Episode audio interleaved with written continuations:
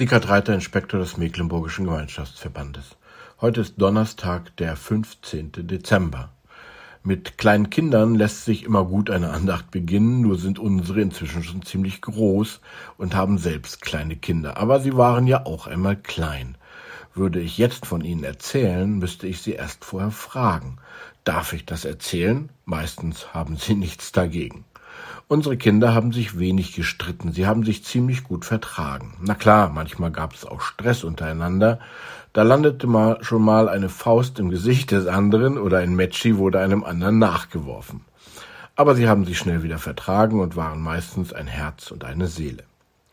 Die Losung für heute steht im Psalm 133.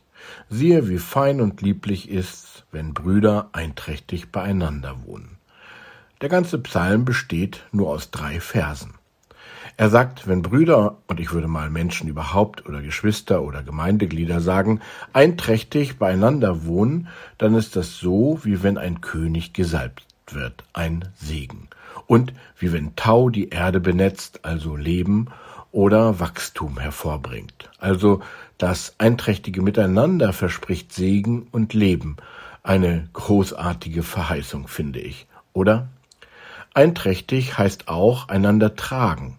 Da muss man nicht immer einer Meinung sein, da können auch schon mal die Fetzen fliegen, aber trotzdem werden wir uns gegenseitig tragen und auch ertragen. Nun haben es da Geschwister vielleicht etwas leichter, sie sind einfach zusammengestellt, ob sie wollen oder nicht. In einer Gemeinde ist das schon schwieriger. Da kann jeder sagen, ach lass mich doch in Ruhe und geht. Vielleicht, weil eine Schmerzgrenze erreicht oder auch überschritten ist. Das Wort einträchtig kommt aus der Rechtsprechung und heißt, wir haben einen Vertrag, eine Übereinkunft, an die wollen wir uns halten. Unser Losungswort spielt auf eine Situation an, die es in Israel manchmal gab. Wenn ein Vater seinen Söhnen ein Erbe hinterließ, dann zankten und stritten sie sich, nicht immer, aber manchmal auch, weil sie aufeinander neidisch waren. Oft verkauften sie dann ihr Erbe, obwohl es nach der jüdischen Tradition verboten war. Eintracht meint nicht eine heile Welt, die Unterschiede und Streitigkeiten wegwischt, sondern sie wird wie ein familiäres Miteinander in Harmonie und Frieden beschrieben. Wenn das gelingt, dann wird daraus Segen und Leben, also Wachstum entstehen. Auch später, in der ersten Gemeinde des Neuen Testaments, da sagten die Leute, da musst du hin, das sind die Christen, Menschen, die sich zu Christus halten. Durch den Glauben verstehen sie sich als Gotteskinder. Sie sind untereinander Geschwister, fast wie Blutsverwandte.